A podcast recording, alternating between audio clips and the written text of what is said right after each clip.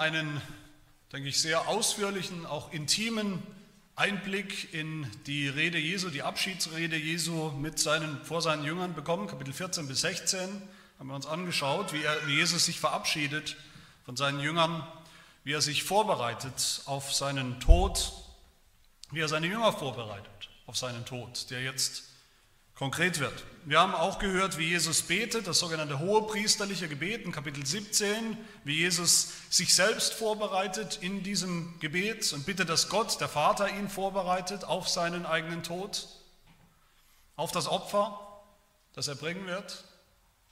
Und all das, was wir gehört haben, diese ganzen Kapitel findet ja an einem Abend statt. Wir befinden uns immer noch am selben Abend vor seinem Tod. Aber im Grunde könnte man sagen, ist das ganze Johannesevangelium, die ganzen 17 Kapitel, die wir bisher gehört haben, ist eigentlich nichts anderes als eine große Vorbereitung auf den Tod Jesu. Und hier geht es jetzt endlich weiter, die Handlung des Johannesevangeliums. Sie kommt endlich zu dem erwarteten Ziel, zu dem immer wieder angekündigten Ziel. Sie kommt, die Handlung kommt jetzt zu dem Ziel, dass Jesus tatsächlich sterben wird. Im Johannesevangelium ist der Tod Jesu niemals das sowas wie das viel zu frühe tragische Ende eines ansonsten ganz guten, erfolgreichen Lebens, sondern im Gegenteil, der Tod Jesu ist im Johannesevangelium das Ziel, das Ziel von einem Leben, von einem Menschenleben, das ohne diesen Tod überhaupt keinen Sinn ergeben würde. Der Tod Jesu war schon immer, gerade im Johannesevangelium, schon immer von Anfang an das Ziel seines Lebens. Der Tod war das Ziel seines Lebens. Der Tod war schon das Ziel seiner Geburt. Der Tod war das Ziel von jedem Wunder, das Jesus getan hat, von jedem Zeichen, das er getan hat. Sein Tod war das Ziel von jeder Predigt, die er gehalten hat und das Ziel von seinem ganzen Gehorsam Gott gegenüber. Von allem, was Jesus seinen Jüngern gesagt hat, was er bei seinen Jüngern getan hat, was er ihnen beigebracht hat. Jeder einzelne Tag des Lebens Jesu bisher hatte eigentlich nur eine Überschrift, nämlich gekommen, um zu sterben. Das heißt, wir sind hier ironischerweise, könnte man sagen, ironischerweise gleichzeitig sind wir hier an dieser Stelle am absoluten Tiefpunkt des Evangeliums angekommen.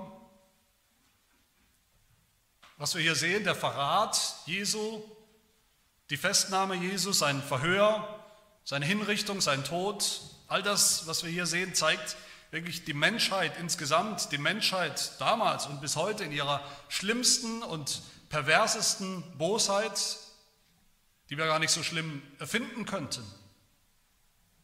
All das zeigt in, in schwärzesten Farben, wozu diese Welt, eine Welt in, in Unglauben tatsächlich in der Lage ist. Nämlich den Sohn Gottes ans Kreuz zu schlagen.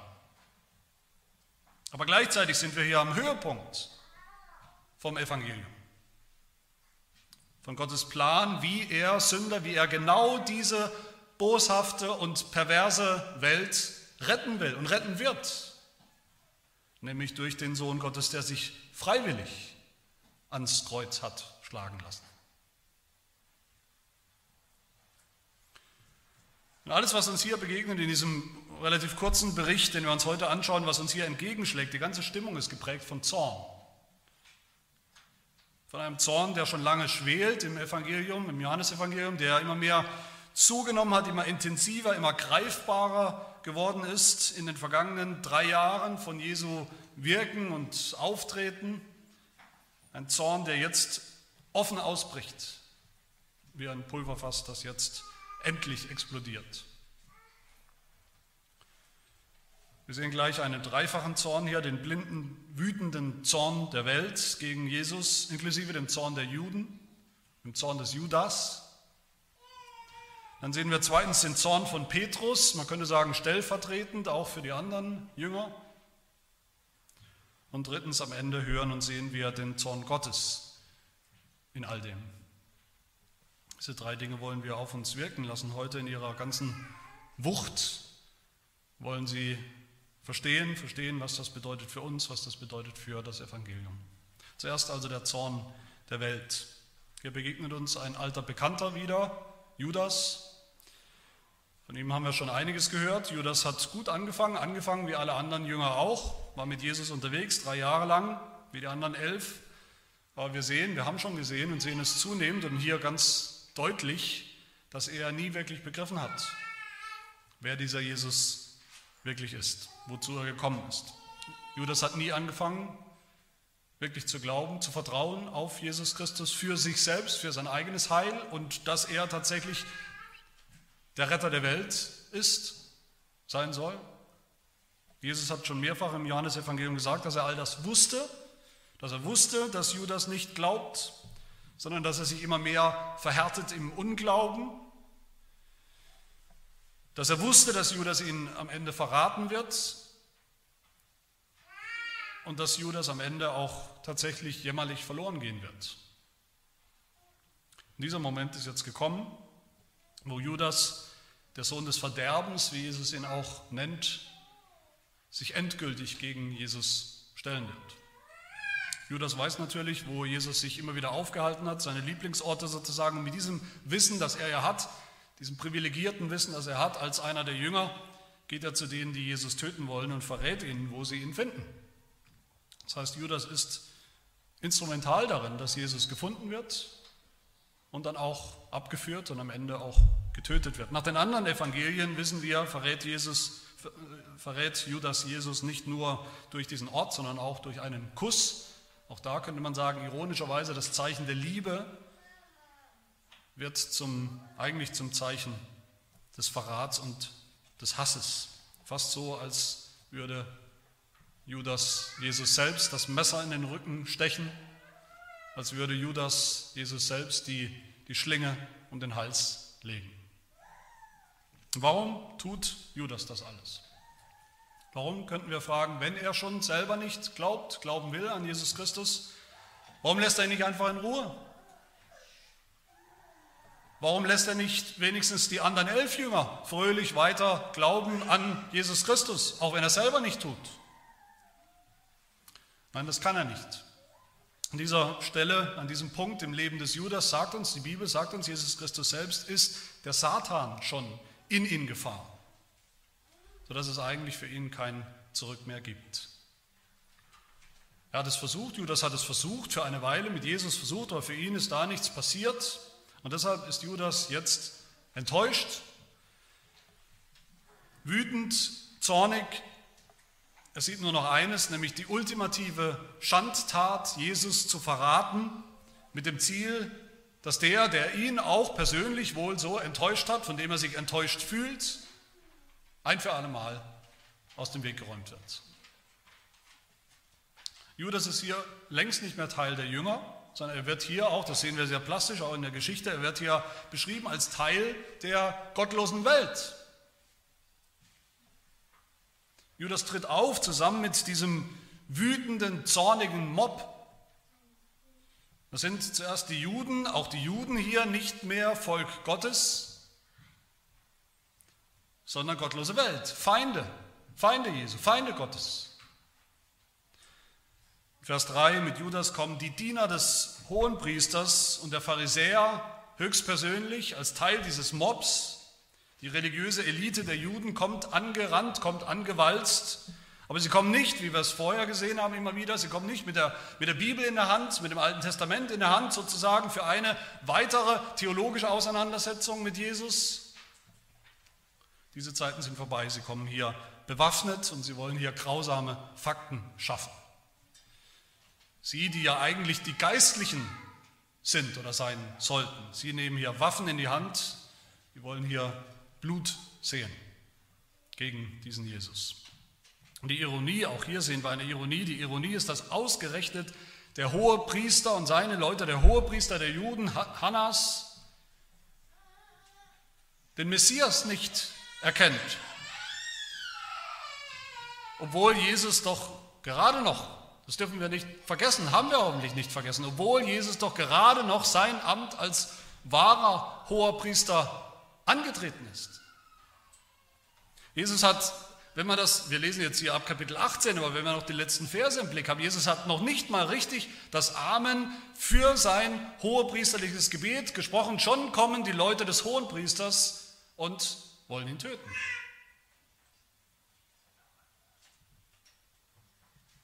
Und dann sind da noch die römischen Soldaten dabei, eine Truppe heißt es, Vers 3, ein Sondereinsatzkommando sozusagen, eine schlagkräftige Truppe von bis zu 200 Mann, nach dem griechischen Wort zumindest, genau wissen wir es nicht, aber das ist so ein feststehender Begriff. Auch die sind längst nicht mehr neutral, was die Römer ja eigentlich sein wollten oder sollten. Sie halten sie nicht mehr raus hier aus den rein theologischen, geistlichen Angelegenheiten.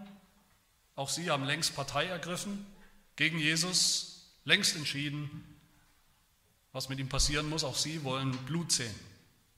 Und dieser wütende, zornige Mob rollt an und Jesus geht ihnen entgegen und fragt sie, wen sucht ihr?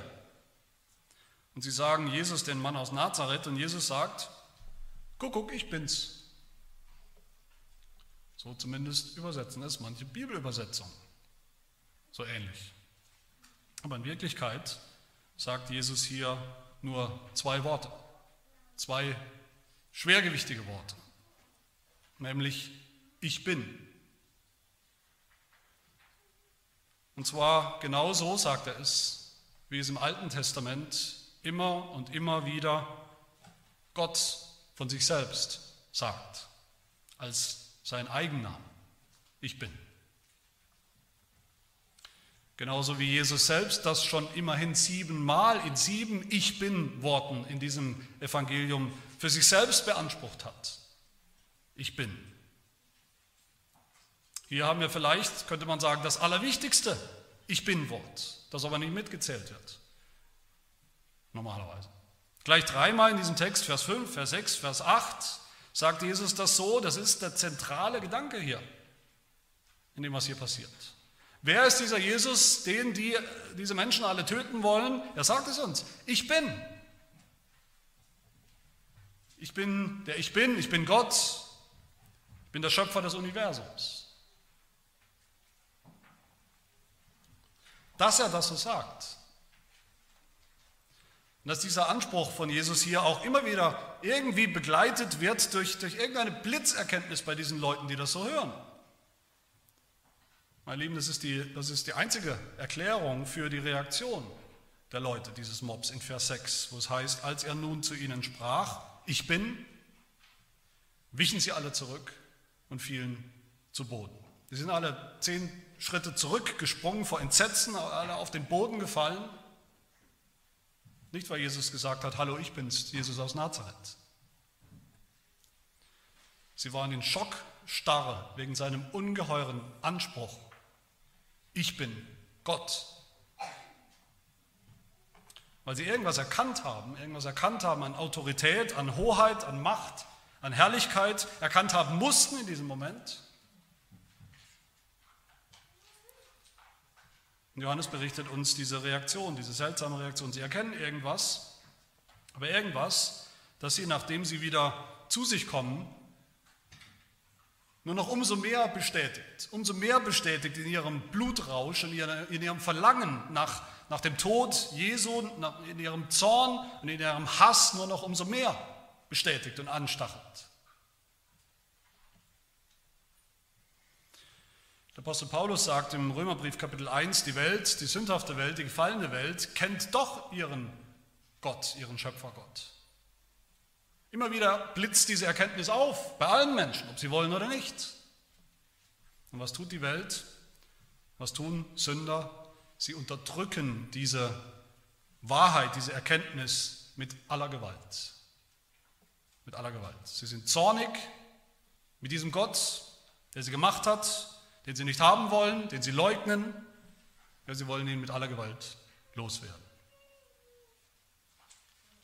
Warum ist die Welt so zornig gegen Jesus, wie es in Psalm 2 beschrieben wird.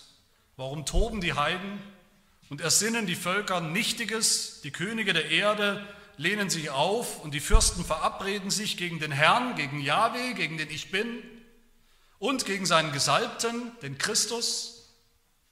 Lasst uns ihre Bande zerreißen und ihre Fesseln von uns werfen. So spricht die Welt. Damals und heute. Die Welt ist zornig. Sie ist zornig, weil sie weiß instinktiv, dass dieser Jesus alles in Frage stellt. Weil er behauptet, Gott zu sein, der Einzige, weil er behauptet, die Wahrheit zu sein, die Wahrheit zu sagen, weil er behauptet, das Licht zu sein, das in eine absolute schwarze Finsternis gekommen ist. Und weil die Menschen erahnen, dass sich an diesem Jesus tatsächlich alles entscheidet. Es muss sich an ihm alles entscheiden. Entweder er hat Recht, er ist es, er ist Wahrheit, er ist in Wahrheit Gott, dann ist die ganze Welt eine große Lüge. Oder die gottlose Welt hat Recht. Dann muss Jesus weg, dann wird diese Welt nicht ruhen und rasten, bis er tatsächlich tot ist. Aber liebe Gemeinde, genau dieser Welt hat Jesus Christus sich selbst ausgeliefert. Freiwillig. Er wusste genau, was ihn erwartet, immer schon und immer genauer, immer konkreter. Vers 4, Jesus wusste alles, was über ihn kommen sollte, hat es genau gewusst. Jesus geht hinaus, heißt es in unserem Text. Er selbst geht hinaus seinen Übeltätern, seinen Mördern entgegen. Er versteckt sich nicht, er flieht nicht, obwohl er alles weiß, was kommt.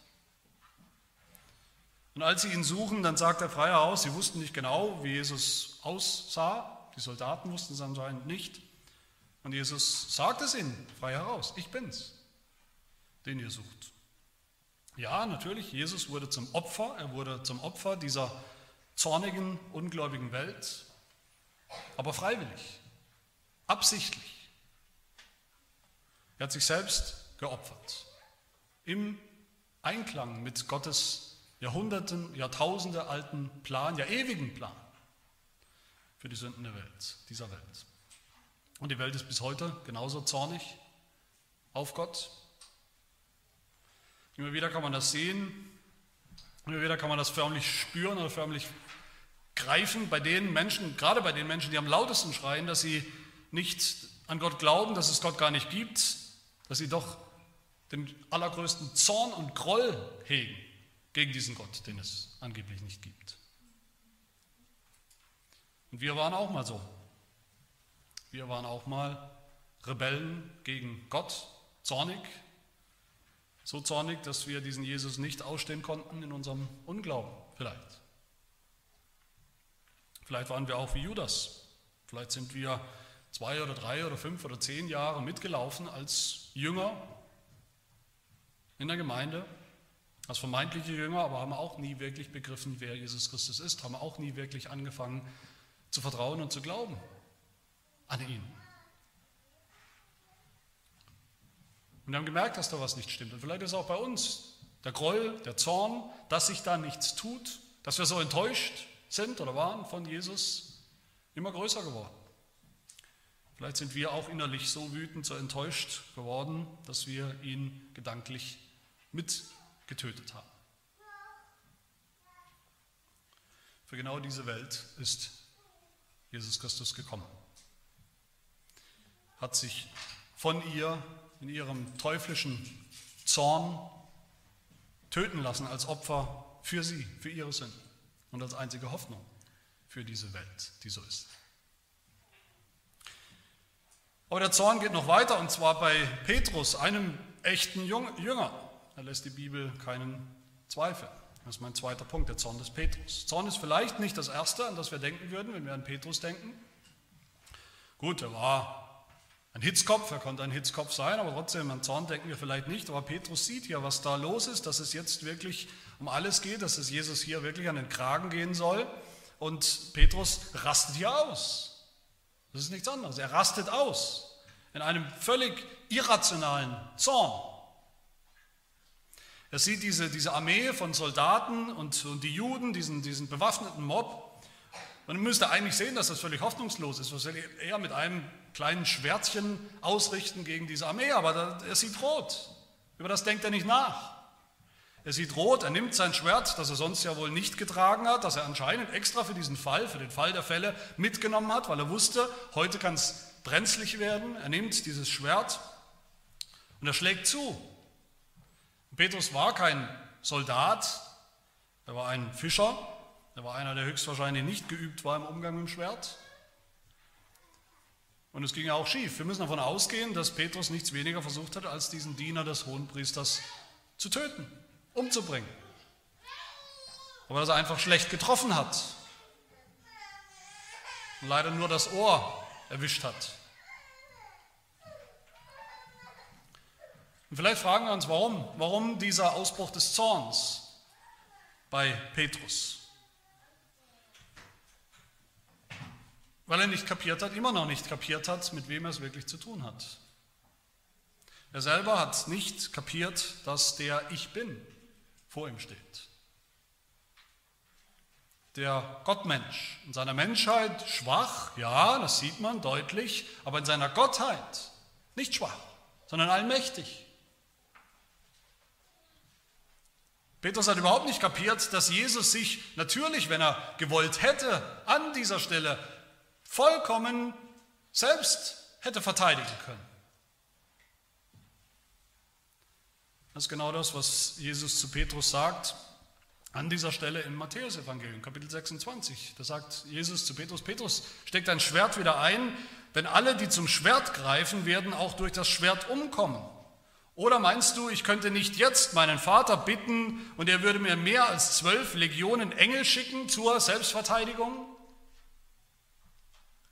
Petrus, meinst du nicht, ich könnte jetzt Gott bitten und er würde mit, mit einem Wort, mit dem Hauch seines Mundes, würde er all diese Soldaten, diesen ganzen Mob einfach tot umfallen lassen? Wenn er wollte, wenn ich wollte. Petrus, meinst du wirklich, ich brauche dein mickriges Schwert? Petrus rastet zweitens aus, weil er immer noch nicht kapiert hat, was es mit dem Reich Gottes wirklich auf sich hat, das Jesus ja gebracht hat. Er will eigentlich das Richtige tun, das ist schon mal löblich. Er will irgendetwas tun. Er will nicht einfach zuschauen.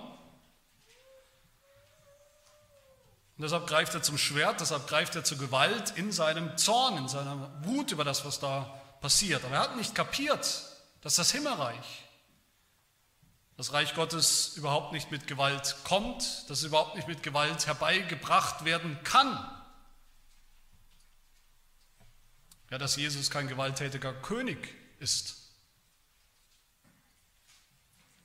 Das Reich Gottes ist ein geistliches Reich. Es kommt durch Worte, es kommt durch die Worte Jesu, es kommt durch die Worte des Evangeliums. Diese Worte sind Kraft genug, dass das Reich Gottes kommt. Die brauchen keine Unterstützung durch Schwerter. Ironischerweise trägt Petrus durch seine Aktion hier noch sogar zur Gewalt, zur Gewalt des Kreuzes, zur Gewalt, zur Eskalation der Gewalt noch bei. Petrus kapiert drittens immer noch nicht, dass der Zorn von Menschen, diese Versuche durch menschlichen Zorn irgendwie Gottes Gerechtigkeit wiederherzustellen, dass das auch nicht funktioniert. Deshalb schreibt Jakobus in Jakobus 2, jeder Mensch sei langsam zum Zorn. Und warum? Denn der Zorn des Mannes, des Menschen, vollbringt oder produziert oder bewirkt niemals Gottes Gerechtigkeit. Die Wahrheit von Psalm 2 ist, ja, die Welt ist zornig auf Gott, gegen Gott, auf seinen Gesalbten, auf Jesus. Aber was tut Gott? Wie geht er mit dem Zorn der Welt um? Psalm 2, Vers 4, der im Himmel thront, lacht. Der Herr spottet über sie. Dann eines Tages wird er zu ihnen reden in seinem Zorn und sie schrecken mit seinem Grimm.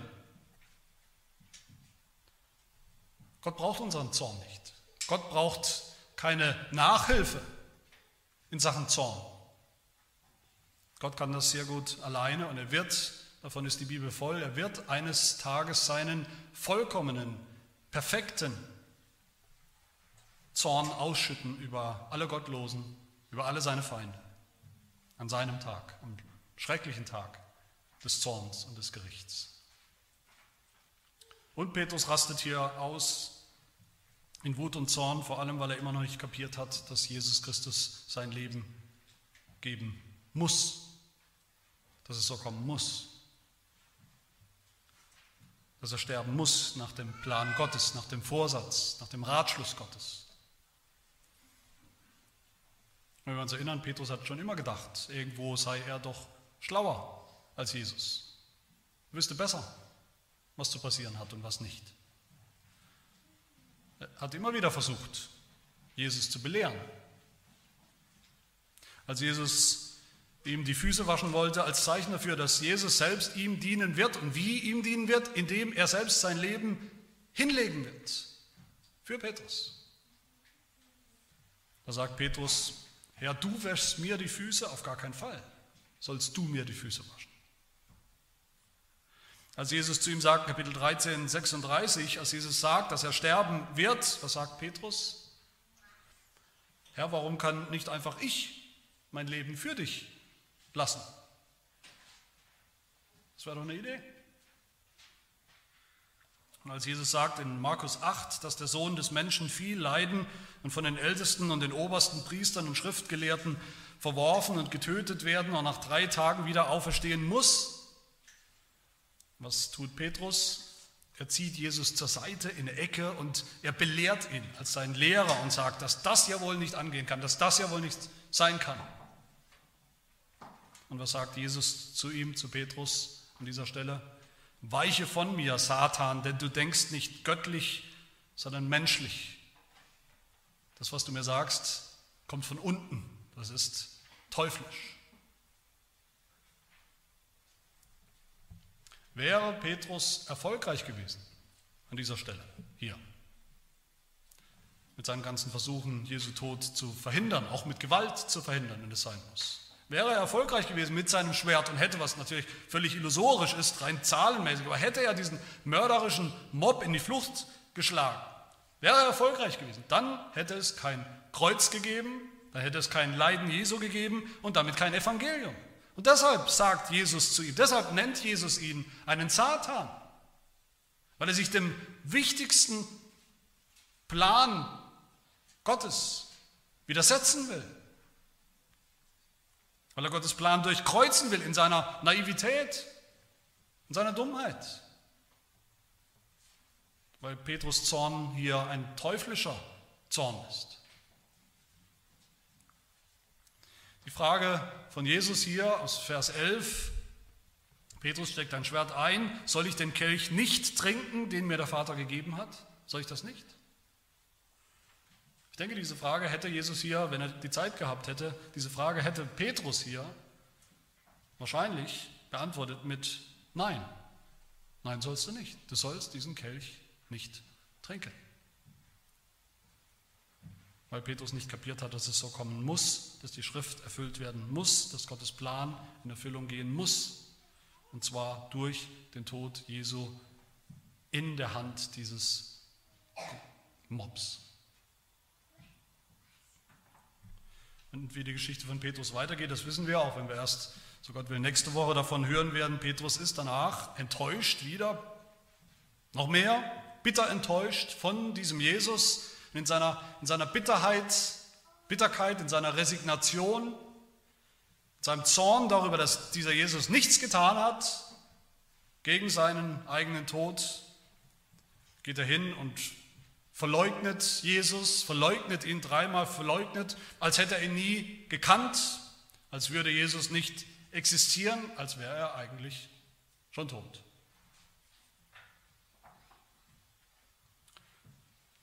Und Jesus hat sich auch für diesen Jünger freiwillig ausgeliefert. An dieser Stelle hätte Jesus Petrus und alle seine Jünger aufgeben können. Das wäre verständlich gewesen. Bei dem, was wir sehen über Petrus, bei dem, was wir sehen über die anderen Jünger, wäre es verständlich und gerechtfertigt gewesen. Aber was tut Jesus?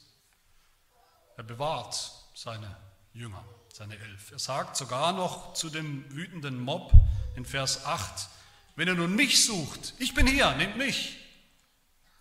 Aber lasst diese gehen, lasst die elf gehen.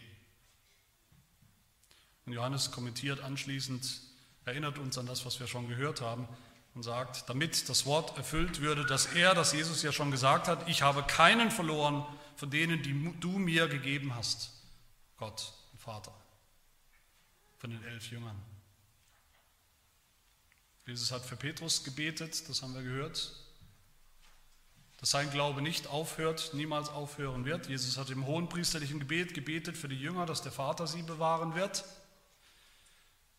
Jesus wurde verraten und verlassen, sogar von seinen allerengsten Freunden und Jüngern.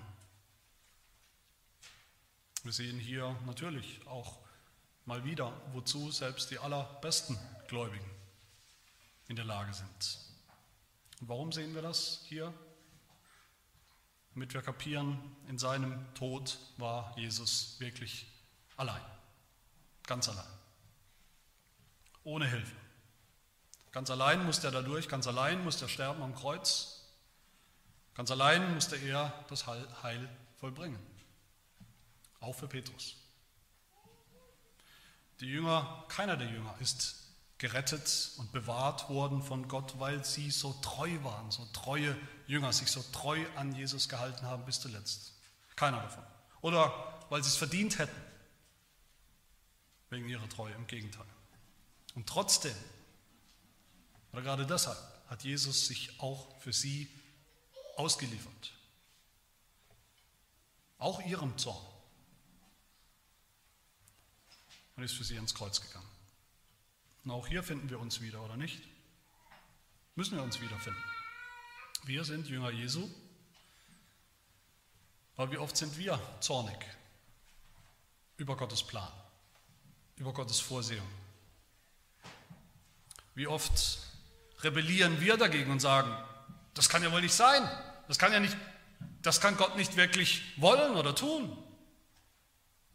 Wie oft vergessen wir, dass Gott immer noch Gott ist und der Einzige ist, der Gott ist. Wie oft wollen wir schlauer sein als Gott und sagen ihm, was er zu tun hat. Wie oft vergessen wir, dass Gott keine Beihilfe, keine Nachhilfe braucht, seinen Plan in Erfüllung zu bringen. Wie oft stellen wir uns, wir wollen geistlich sein, wir wollen weise sein, wir wollen schlau sein. Wie oft stellen wir uns Gottes Plan in den Weg und wollen ihn durchkreuzen wenn er schwer ist, der Weg. Wenn dieser Weg bedeutet, dass wir auch Leid, Leiden auf uns nehmen müssen, dass wir auch Feindschaft gegen uns erleben.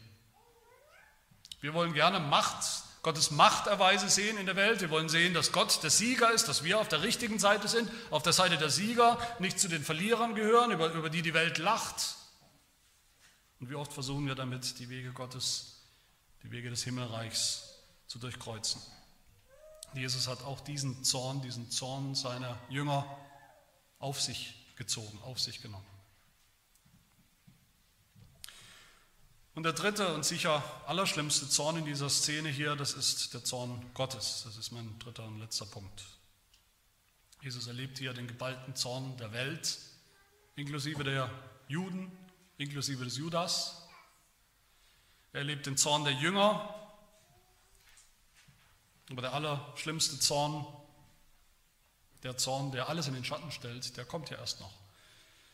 Und das ist der Zorn Gottes.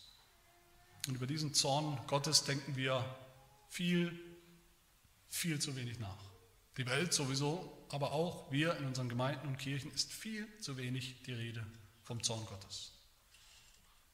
Aber wenn wir eins sehen, in dieser Szene hier, vor dem Kreuz und am Kreuz von Golgatha, dann doch das, genau das, dass Gott zornig ist über die Sünde der Welt, über unsere Sünde, über Sünder. Gott ist an sich schon zornig. Er ist an sich schon zornig über Sünder. Seit Adams allererster Sünde, seit der allerersten menschlichen Rebellion gegen ihn, gegen Gott, ist Gott zornig. Aber Gott ist noch viel mehr zornig über die, die den Sohn Gottes mit Füßen getreten haben, ausgeliefert haben und getötet haben. Über sie hat Jesus schon gesagt in Johannes 3, wer dem Sohn nicht glaubt, der wird das Leben nicht sehen, sondern der Zorn Gottes bleibt auf ihm, bleibt auf ihm für immer. Die Welt wollte Jesus nicht. Das Licht der Welt, sie wollte in der Finsternis bleiben, sie wollte lieber unter dem Zorn Gottes bleiben. Die Welt kennt ihren Schöpfer, Gott kennt den Ich Bin, der sich hier offenbart und will ihn trotzdem ans Kreuz schlagen. Und Gott ist zornig darüber, über diese Sünder und ihre Sünden mit einem vollkommenen, unvorstellbaren, perfekten, immensen, unendlichen, heiligen und gerechten Zorn. Römer 1, Vers 18. Es wird geoffenbart, Gottes Zorn vom Himmel her über alle Gottlosigkeit und Ungerechtigkeit der Menschen, welche die Wahrheit, und bei der Wahrheit müssen wir denken, an die Wahrheit Jesus Christus, die er selber ist, die diese Wahrheit durch Ungerechtigkeit aufhalten, niederhalten und töten wollen. Gottes Zorn ist offenbar. Aber diesen Zorn Gottes hat Jesus Christus hier auch auf sich gezogen. Wo sehen wir das? Jesus sagt in Vers 11, soll ich den Kelch nicht trinken, den mir der Vater gegeben hat. Was meint er damit? Was meint er mit dem Kelch? Was ist dieser Kelch? Der Kelch, der ist schon im Alten Testament immer wieder ein Symbol für Gottes Zorn. Psalm 75 heißt es, Gott ist der Richter, ein Becher ist in der Hand des Herrn gefüllt mit schäumendem Würzwein, davon schenkt er ein, Sogar seine Hefen müssen schlürfen und trinken alle Gottlosen auf Erden. Oder Jesaja Kapitel 51, ab Vers 17.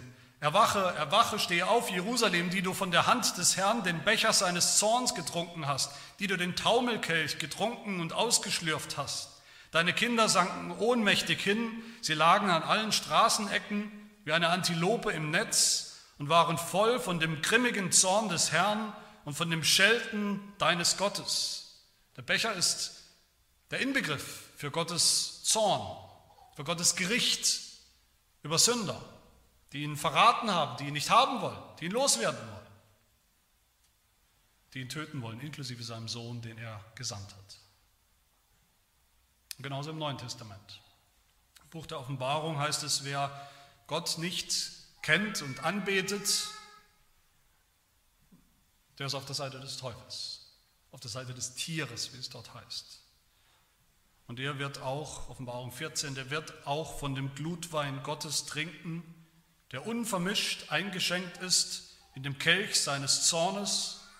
Und er wird mit Feuer und Schwefel gepeinigt werden vor den heiligen Engeln und vor dem Lamm.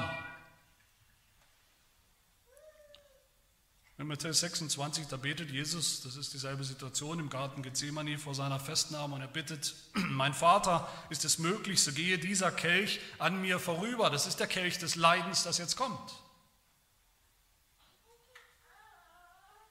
Jesus hatte diesen Zorn natürlich nicht verdient. Als gehorsamer Sohn Gottes hat er keinen Zorn Gottes verdient.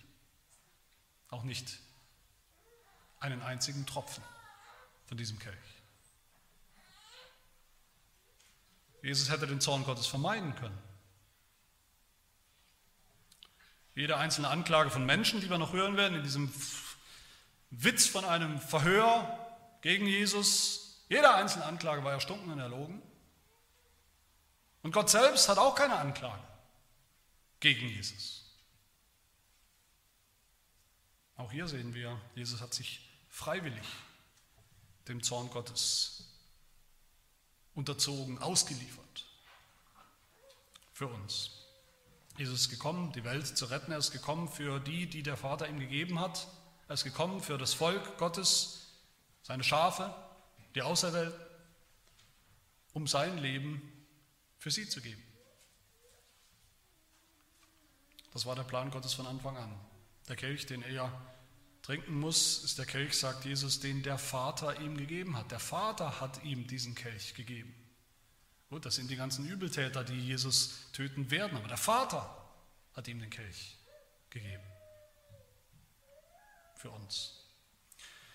Das ist die Ironie, die Ironie des Evangeliums, mit der dieser Hohepriester tatsächlich recht hat. Er sagt in Vers 14, dass es besser ist, unendlich besser ist, dass ein Mensch für das Volk umkommt, als dass alle Sünder umkommen. In dieser tiefgründigen Frage, rhetorischen Frage von Vers 11 von Jesus, soll ich diesen Kelch nicht trinken, den mir der Vater doch gegeben hat? In dieser rhetorischen Frage, da steckt das ganze Evangelium. Paulus sagt in Epheser 2, wir waren von Natur aus Kinder des Zorns, wie auch alle anderen. Aber Jesus hat den Zorn, der uns treffen sollte, müsste, auf sich gezogen,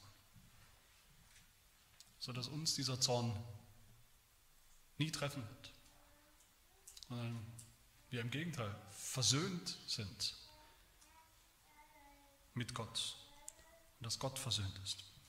Und deshalb antworten alle, die sich selbst überhaupt mal als Sünder erkannt haben, antworten alle Gläubigen in ihrem, in ihrem Herzen auf diese Frage Jesu. Doch, doch Jesus, du sollst ihn trinken. Und wir danken dir, dass du es getan hast, dass du diesen Kelch getrunken hast. Wir haben schon Jesaja 51 gehört, da ist nicht nur die Rede von dem Kelch des Zornes, sondern den Gott den Menschen geben wird in seinem Zorn, den Gottlosen, sondern da ist auch die Rede davon, dass einer, ein Mensch, ihn trinken wird.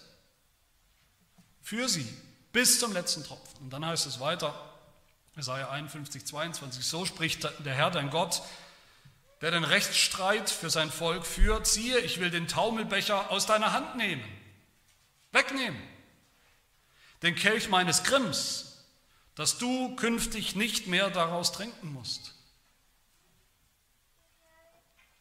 Gott hat diesen Kelch genommen, Gott hat Jesus, seinem Sohn, diesen Kelch gefüllt bis zum Rand, hat ihn angefüllt mit dem allerletzten Tropfen des gerechten, heiligen Zorns, seines Zorns, der tobt und wütet mit Recht, hat er komplett in diesen Kelch gegossen für Jesus und Jesus hat ihn genommen, diesen Kelch, und hat ihn ausgetrunken bis zum Grund, ausgetrunken bis zum letzten Tropfen, damit nichts übrig bleibt. Und Jesus selbst hat diesen Kelch dann für uns wieder gefüllt mit seinem Blut.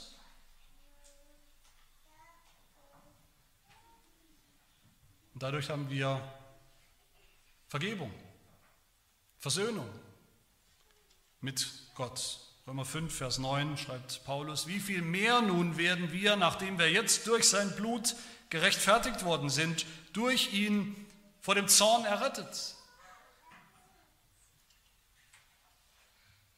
Und so ist aus dem Kelch des Zorns für uns der Kelch der Vergebung geworden.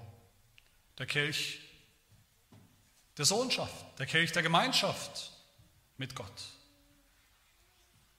Aus diesem Kelch dürfen wir trinken, bei jedem Herrnmal und im Glauben jeden Tag, jeden Tag unseres Lebens.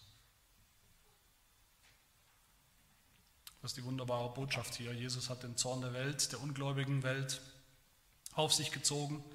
Er hat den Zorn der Jünger auf sich gezogen, auch unseren Zorn. Und ultimativ hat er den Zorn Gottes auf sich gezogen. Und so hat er alle von diesem Zorn befreit, die seine wahren Jünger sind, die auf ihn vertrauen, die an ihn glauben, die ihn erkennen als den ich bin, als Gott, als Gottes Sohn, die erkennen, dass sie selbst, dass wir selbst, dass ich selbst diesen Zorn verdient habe als Sünder, die nicht seinen Plan, Gottes Plan hinterfragen oder durchkreuzen wollen, sondern annehmen und die im Kreuz Gottes Heil, ihr eigenes Heil sehen, unser Heil. Wenn wir das sehen, vielleicht zum ersten Mal, vielleicht zum ersten Mal so deutlich, dann erkennen wir, müssen wir erkennen, dass es nur zwei Reaktionen geben kann auf Jesus. Es gibt nur diese zwei Reaktionen. Die einen sagen, dass es wirklich besser ist, dass dieser Mensch, dass Jesus stirbt, damit wir ihn endlich ein für alle Mal los sind. Und die anderen sagen, es ist wirklich besser, dass dieser eine Mensch, dass Jesus für das Volk stirbt, damit wir gerettet werden, damit wir ein für alle Mal Gottes Zorn los sind. Es gibt nur entweder heftigen Zorn, Hass gegen Jesus, Ablehnung bis hin zum Tod, zu seinem Tod, oder heftige, unendliche Liebe und Dankbarkeit dafür, dass er diesen Zorn getragen und von uns genommen hat. Unseren Zorn gegen Gott und viel wichtiger, Gottes Zorn gegen uns. Lass uns Gott dafür danken und beten.